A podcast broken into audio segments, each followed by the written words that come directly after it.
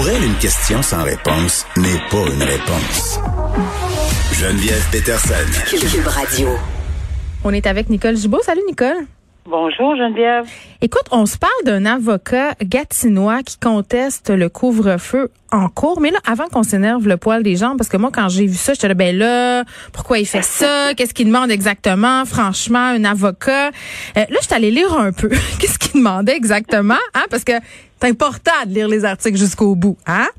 Euh, Puis bon, euh, évidemment là, il conteste une certaine partie du décret euh, du couvre-feu, pas l'ensemble du décret. Et ce qu'il réclame cet homme-là, c'est le droit de marcher de faire de la course à pied, de circuler en automobile et de faire finalement toute activité ou occupation de l'espace public qui n'implique pas de contact physique avec des personnes qui vivent dans en dehors de notre bulle. Puis propose aussi, par exemple, que tu puisses sortir ton chien avec ton conjoint, ta conjointe.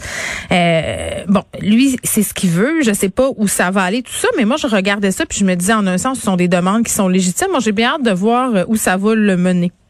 Ben, pour être une demande, si on peut l'appeler globalement légitime, tout le monde aimerait ça, euh, que de pouvoir faire tout ça. Maintenant, c'est une autre chose là que de voir si juridiquement euh, il a présenté cette demande-là, son pourvoi, en, ce qu'on appelle un pourvoi en contrôle judiciaire, ce qui est permis là euh, en vertu du code de procédure civile. Puis oui, tu as raison de le soulever.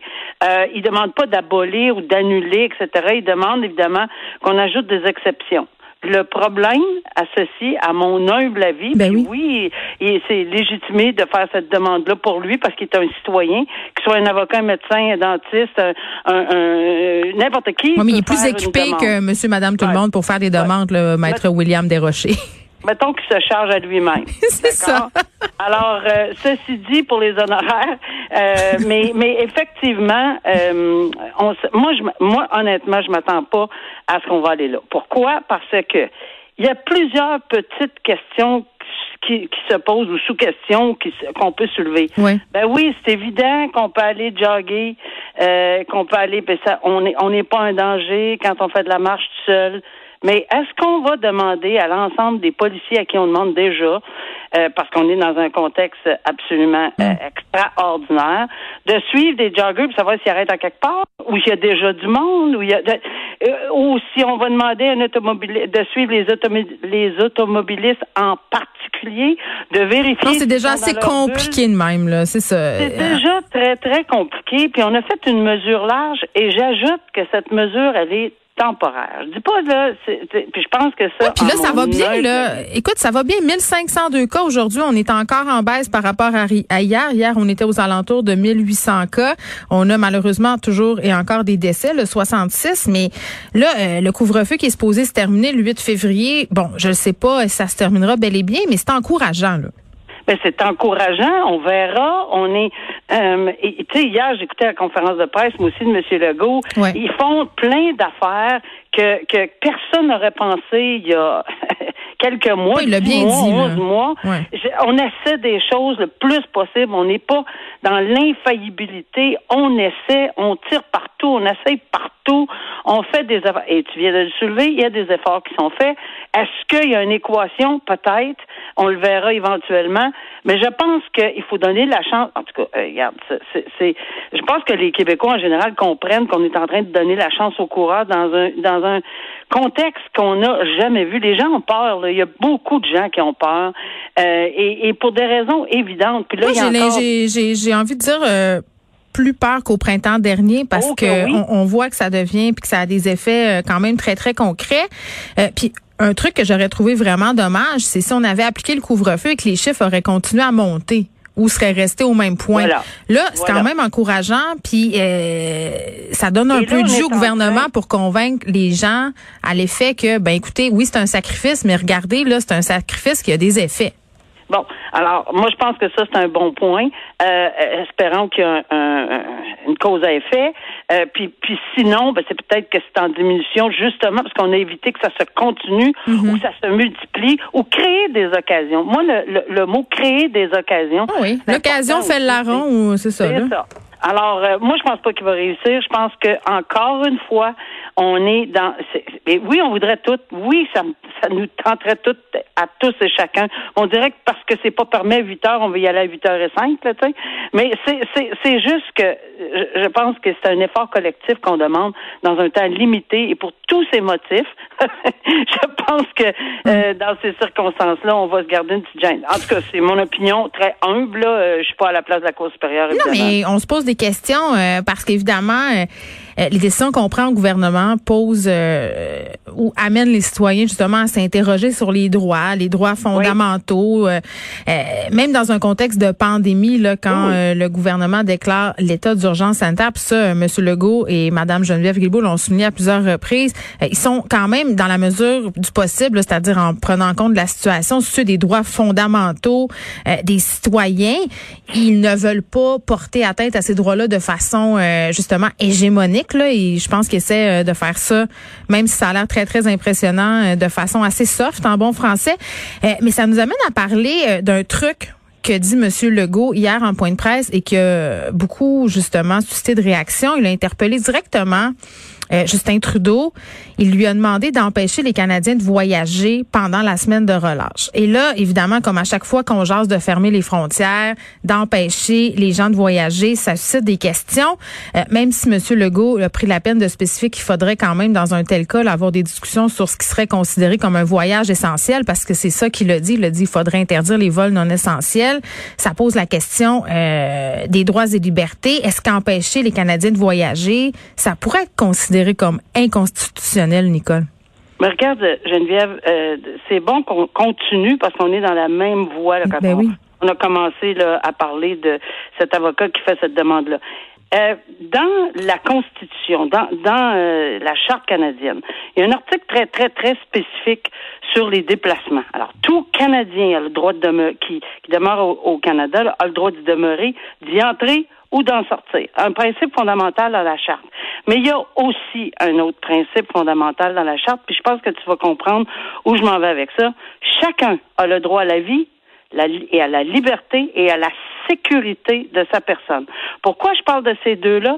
Parce qu'en bout de ligne, il y a également l'article 1 de cette charte, même charte, si on sert des arguments constitutionnels, qui va dire que si effectivement on est rendu à un point euh, euh, où on, le gouvernement ou les, gouvernements doivent légiférer et restreindre des, par des règles de droit, des, limiter euh, les droits et libertés, il faut que ça soit fait de façon raisonnable, il faut que ça soit justifié. Mm. On est dans encore une fois, ça c'est l'article 1, puis ça passe par-dessus tout, tout, tout. Bon, qui aurait le pouvoir de le faire? Mon humble opinion là-dessus, c'est le gouvernement fédéral. Lorsque M. Trudeau dit qu'il ne, il ne peut pas parce qu'il y a la charte, ben, il y a aussi l'article qui dit qu'on a le droit de vivre en sécurité. Puis pour une question de sécurité de notre vie, et, et, la vie de nos proches, hmm. ben oui, il, euh, ben oui, pourrait le faire. Ben, puis Nicole, tu vois, je vais parler avec un virologue là, tout de suite euh, un peu plus tard à l'émission avec euh, Benoît Barbeau, parce qu'il y a beaucoup de personnes en ce moment qui disent, avec la mutation, les différentes mutations de la COVID-19, est-ce que ça serait tout simplement pas plus simple de fermer les frontières à l'image de ce qu'a fait l'Australie? Je comprends que c'est une île, là, puis que c'est beaucoup plus simple, mais c'est quand même dans les discussions. donc vraiment, là, ce sera des questions que les gouvernements vont être amenés à se poser prochainement avec ce qui s'en vient. Oui, puis je vais ajouter également que euh, c'est encore une fois, même argument que tantôt, c'est pas de vitam aeternam, on n'interdit pas, on n'enlève pas ce droit-là à vie. Hmm. On dit temporairement, évidemment, ça serait une possibilité, tout en considérant le droit et la sécurité, comme je disais. Puis une autre affaire qui, qui, qui, qui m'égratigne le cerveau, on peut y aller en avion, mais on peut pas y aller en auto. C'est quoi la différence de traverser à Syracuse en avion ou en auto en ce qui est au virus? Ben, c'est vrai. Ça fait une différence pour le virus? Le virus qui rentre dans l'auto ou bien non, qui rentre dans l'avion, parce qu'il y en a eu tous les cas. Mais le risque avec l'avion, en plus, c'est de contaminer d'autres personnes. si ben, tu vas en auto, on s'imagine, tu es avec les gens de ta bulle. Mais il n'y en a pas de problème. Puis oui, on dit de ne pas voyager, mais on les interdit pas de passer. Puis toutes les questions de douane, là, mm-hmm. ça, c'est fédéral. C'est pour ça que euh, M. Legault, je le comprends, il pourrait probablement prendre des mesures dans le ben, cadre comme de la au printemps, c'était le même problème là. Oui. Valérie Plante qui suppliait Justin Trudeau, François Legault d'arranger les affaires des voyages, puis qui était rendu à l'aéroport pour prendre des, tu sais, je veux dire, c'est quand même un peu une re- un, un, un replay de Mais l'épisode. qu'est-ce qu'on fait? Mais Hmm. qu'est-ce qu'on fait, Geneviève? Je pose une autre question. Quand le vol est à 9h10, puis on est en retard, puis il est 8h20, puis on n'a pas le droit de circuler, c'est un voyage essentiel. Si on s'en va en Floride? Pour aller se reposer sur la plage, qui va arrêter quoi? On va essayer de faire ma- manquer son avion. Moi, je me suis posé la question, là, parce que c'est sûr que c'est pas une bonne idée d'arriver pour un vol à 9h10, là, euh, à, 8, à 8h15 peut-être. Mais, mais encore faut-il que ça peut se- se demander si ça arrive. Qu'est-ce qu'on fait avec? On l'arrête sur le bord du chemin et on dit, monsieur, c'est pas un voyage essentiel. Vous en allez vous dorer euh, le corps en Floride. Non, mais vous là, reposer. attends, puis là, on parle d'exception depuis tantôt. Là, tu pourrais toujours plaider. C'est parce que c'est ça, à un moment donné, quand tu passes euh, euh, des lois comme ça ou euh, tu prends des moyens comme ça qui sont des moyens exceptionnels, euh, tu sais, il faut y aller de façon unilatérale parce qu'après ça, tu sais, par rapport à cette discussion sur ce qui est essentiel ou pas, moi, je pourrais dire, ben écoute, moi, j'ai absolument besoin d'aller dans le sud pour prendre du soleil. Il en va de ma santé mentale. Voici un papier de mon médecin. Ah, regarde, tout est possible dans ce bas monde. Euh, et, et- et toutes les exceptions, le, le, le diable est des exceptions, puis dans le détail, Ouais. on le sait, ça. Alors, ça va être, ça va tout être un débat, mais je pense que oui, il y a quelqu'un qui, qui doit mettre juste le fait que tu peux prendre l'avion pour aller de l'autre côté de la même chose, qui est pas plus loin. Moi, j'en reviens juste pas, là. Alors, ça, à ce- pour moi, là, euh, temporairement, moi, j'ai peur, vraiment peur, qu'on passe la période là, où les gens vont continuer à y aller. Puis c'est toujours, oui, mais moi, je fais attention. Moi, je fais, ben oui, mais il y en avait dans l'avion, il y en a eu dans je sais pas combien de vols, là. Ouais, les cas de COVID. euh, Il y en a eu ouais. par- un peu partout, là, au moins un cas dans X nombre de vingtaines de vols qu'on a vus. Puis qu'est-ce qui est arrivé à ce cas-là? Est-ce que ça s'est répandu? Non, non, à parfois, il y avait plusieurs euh, cas par avion, là, donc euh, évidemment, ça demeure préoccupant. Je veux absolument qu'on prenne le temps de parler de cet homme qui a agressé son ex-conjointe euh, euh, pendant trois jours, il y a huit ans, qui devra lui verser 200 000 dollars. C'est ce qu'a tranché la Cour d'appel. C'est quand même un point tournant pour euh, les violences, pardon, les victimes de violences conjugales. Oui, puis moi je suis, euh, euh, j'étais bien contente que de voir cette décision-là. Pourquoi? Justement parce que dans dans un dans un, un avenir un peu obscur et sombre, puis avec ce qui s'est passé, puis avec ce qu'on entend, puis Tu fais référence aux acquittements de Gilbert Rozon et d'Éric Salvin? Ben, que ce soit euh, en matière d'agression sexuelle, Ouais. puis ça, ça teinte l'administration de la Mhm, justice, puis etc. Alors là, une lueur d'espoir, parce que cette fa- moi, moi, je vais te dire qu'il y a deux volets. Elle, elle, elle a pris les deux volets qui étaient juridiquement possibles, criminel et civil. Mm. Deux, mo- deux moyens de preuve totalement différents. Un en criminel hors de tout doute raisonnable, l'autre c'est par prépondérance. De donc preuve. là, elle attends, ju- juste pour être sûr que je comprends, là, au, au, euh, au criminel il a été condamné à huit mois de prison. Si je m'abuse, là, la poursuite dont on parle, le 200 000 c'est au civil.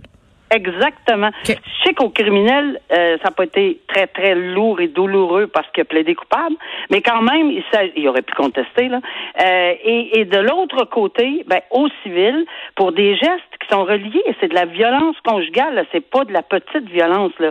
Euh, il a défi, il y a, il y a eu... Il y a eu beaucoup de séquelles, là, puis de brisures. Elle a des etc. séquelles physiques et psychologiques, cette dame-là. Exactement. Et, et, et pour ça, elle a, mais tu sais, c'est pas toutes les personnes, puis ça je le sais, qui, qui ont tous les moyens, tous les moyens, ou tous les moyens de se payer un avocat pour aller au civil. J'en conviens. Mais oui, la puis le temps, là elle a même. dit, ça prend du temps, ça prend de l'énergie. Moi, je le fais pour celles qui n'ont peut-être pas ce temps-là, cette énergie, les moyens. Mais elle a gain de cause et au criminel et au civil Oui. en matière de violence conjugale. Ça lance un message aux agresseurs. Un instant, tu te fais ramasser huit mois en prison, puis en sortant, bienvenue dans ce dans ce monde, euh, 200 000 pièces. Et là, c'est sûr que l'exécution, c'est un autre paire de manches. comment on va l'exécuter Mais Tu veux dire aller chercher l'argent? Oui, c'est ça. Peu importe, le, le- ce qui est important à mon humble avis, c'est qu'on a reconnu partout que les, les personnes qui sont violentées, euh, ici c'est de la violence conjugale, c'est évident, c'est dans un contexte de conjoint, vous avez le droit de poursuivre, non seulement vous avez le droit, mais c'est il y, a, il y a eu gain de cause, là, c'est clair comme l'eau de roche. Là. Hmm.